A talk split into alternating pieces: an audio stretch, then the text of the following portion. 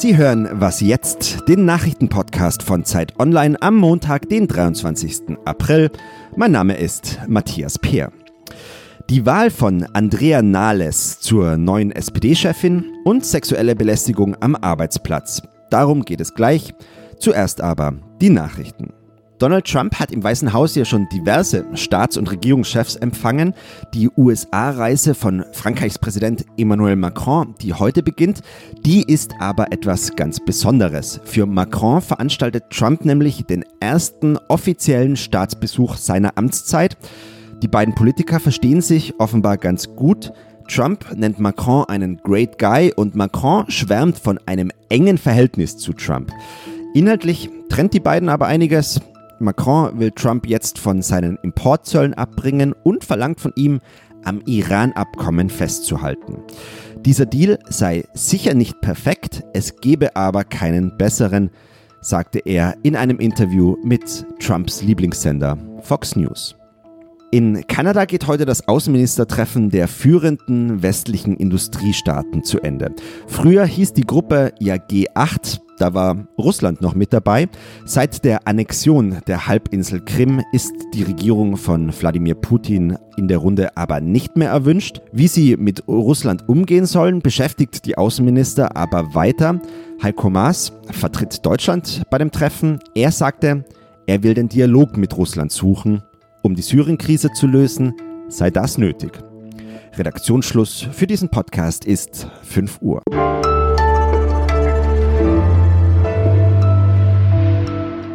Mein Name ist Fabian Scheler. Hallo in dieser neuen Woche. 155 Jahre SPD-Parteigeschichte ohne Frau an der Spitze endeten am Sonntag. Zum ersten Mal wird eine Frau die Partei anführen. Andrea Nahles wurde zur neuen Vorsitzenden gewählt. Und über den fünften Parteitag der SPD innerhalb von nur 13 Monaten spreche ich jetzt mit meinem Kollegen Ferdinand Otto in Wiesbaden. Hallo Ferdinand. Hallo. Ferdinand, genau zwei Drittel der 635 Delegierten haben sich für Nahles entschieden. Für die Gegenkandidatin Simone Lange, Flensburgs Oberbürgermeisterin, stimmten 27 Prozent. Wie bewertest du denn die Wahl? Also das war schon ein, naja, durchwachsenes Ergebnis. Man muss wissen, Nahles war die Favoritin des Parteivorstands, hatte ganz, ganz viele SPD-Gliederungen hinter sich, hatte die Unterstützung äh, zum Beispiel von auch von Partei Linken und Partei Rechten. Also das kam schon ein bisschen überraschend. Ähm, man hatte ihr hier eigentlich ein besseres Ergebnis zugetraut. So 75 Prozent, das wurde immer so kolportiert als Zahl, das wäre wohl schon drin gewesen. Wie hat sie denn reagiert? Also ist es für sie auch eine Schlappe? Naja, sie hat das, ähm, sie ist da natürlich ganz Profi. Sie hat äh, natürlich ein bisschen gelächelt, das war vielleicht ein bisschen, ja, sage ich mal, angestrengt da vorne auf dem Podium, aber sie hat sich dann natürlich bedankt, hat sich auch bei ihrer Gegenkandidatin bedankt, hat sich nochmal bei Martin Schulz bedankt und hat, ähm, ja, jetzt will jetzt vor allem nach vorne schauen und hat äh, nochmal eine nach vorne gewandte Rede gehalten. Nun gibt es ja in der Politik die berühmte 100-Tage-Regel. Also erst danach darf man eigentlich neue Regierungen oder generell Politiker bewerten. Ähm, die SPD will ja jetzt das Unmögliche schaffen und sich in einer alten Konstellation, die ihr ja sehr viel Niedergang gebracht hat, nämlich die Große Koalition, erneuern und auch linker werden. Ähm, wie war denn die Stimmung da in Wiesbaden? Also die SPD hadert, glaube ich, nach wie vor noch ein bisschen mit ihrer neuen Rolle. Ich würde jetzt auch einfach mal tippen, dass äh, der Gang in die Große Koalition ein bisschen dieses Ergebnis von Nahles mit erklärt. Äh, Nahles war immer eine Befürworterin der Großen Koalition. Es kann schon sein, dass äh, da einige Delegierte sie nochmal ab, abgestraft haben dafür. Ähm, die Partei ringt hart um den Kurs inhaltlich gerade. Also es ging auch gerade in dem Leitantrag, wo ja einfach nochmal so ein paar tagespolitische Linien festgelegt werden, äh, ging es nochmal wirklich in der Diskussion hoch her. Es ging um die Frage, ob äh, Sanktionen bei Hartz-IV-Empfängern abgeschafft werden sollen. Also wirklich äh, ganz, ganz grundlegende Fragen, äh, wo die SPD ja auch noch keine, keine einheitliche Linie gefunden hat und selber noch nicht weiß so richtig, glaube ich, wie, wie weit sie gehen darf und ähm, sich so ein bisschen vortasten muss aus diesem Regierungsbündnis raus. Ja. Und das war mein Kollege Ferdinand Otto aus dem Politikressort, der jetzt gerade unter einer Jacke in einem Park in Wiesbaden sitzt, um uns eine bessere Tonqualität zu ermöglichen. Und er wird auch darüber schreiben, also über den Parteitag und nicht über den Park unter einer Decke. Ähm, vielen Dank dir, Ferdinand. Vielen Dank.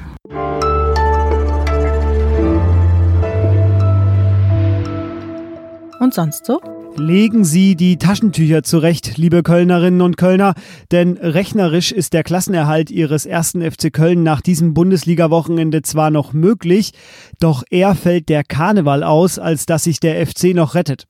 Der HSV hat hingegen nach einem Sieg gegen Freiburg wieder Hoffnung geschöpft und beglückwünschen will ich Paderborn und Magdeburg, die am Samstag in die zweite Liga aufgestiegen sind. Und kann mal jemand nachschauen, ob Magdeburg noch steht?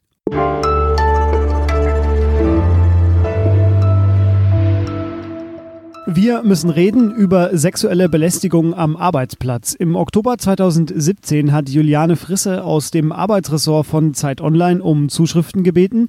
Sie wollte von Betroffenen wissen, was passiert, wenn man sich gegen sexuelle Belästigung am Arbeitsplatz zur Wehr setzt.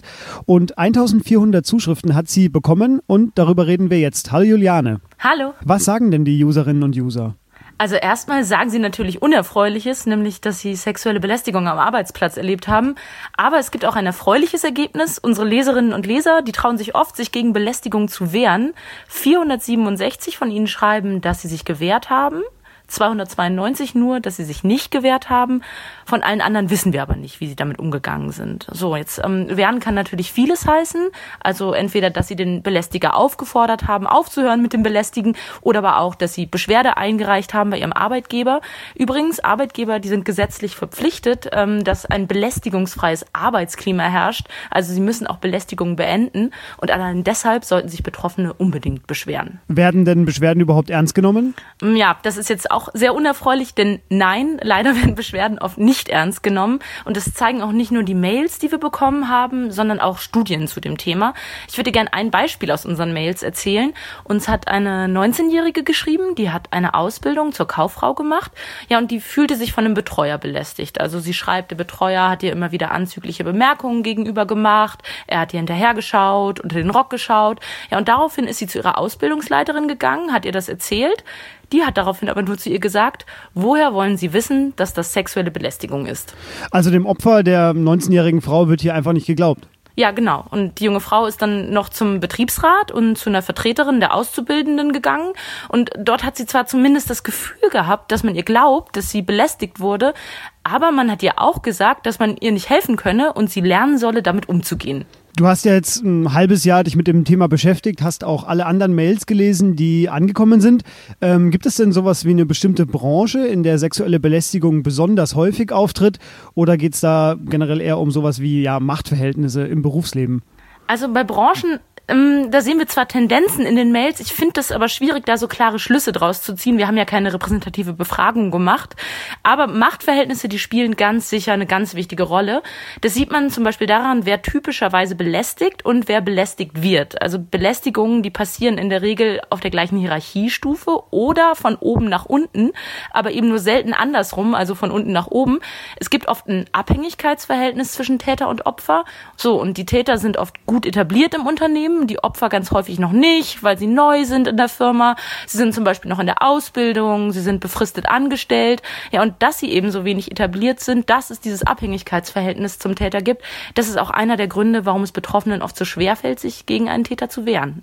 Gibt es denn Strategien am Arbeitsplatz, um äh, sexuelle Belästigung zu vermeiden? Ja, also ganz verhindern wird sich sexuelle Belästigung wohl leider kaum lassen, aber jeder Arbeitgeber kann so eine Art Anti-Belästigungskultur schaffen, so dass klar ist, wir lassen Betroffene Betroffene nicht im Stich. Wie könnte die aussehen? Dazu gehört auf jeden Fall, dass es Ansprechpartner gibt, an die sich Betroffene wenden können. Also dazu sind Arbeitgeber eigentlich sowieso verpflichtet, aber wichtig ist auch, dass jede und jeder weiß, wer diese Ansprechpartner sind. Das ist oft nicht der Fall.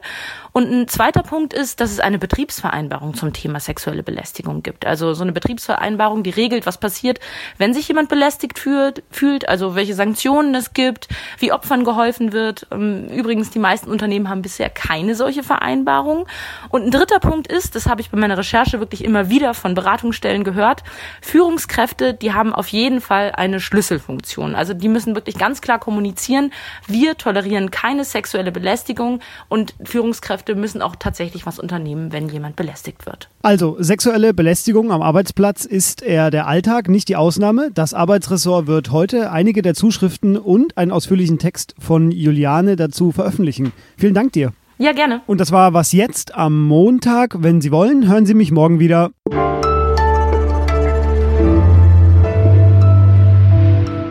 Also ich habe mir nur mal den ähm, anderen Text noch durchgelesen, wo diese, äh, quasi wo einfach nur zitiert wird aus diesen Mails und Zuschriften. Und ja, das war beim letzten Mal ja schon so heftig und ähm, die schauen ja diesmal auch wieder ziemlich drastisch aus, deswegen.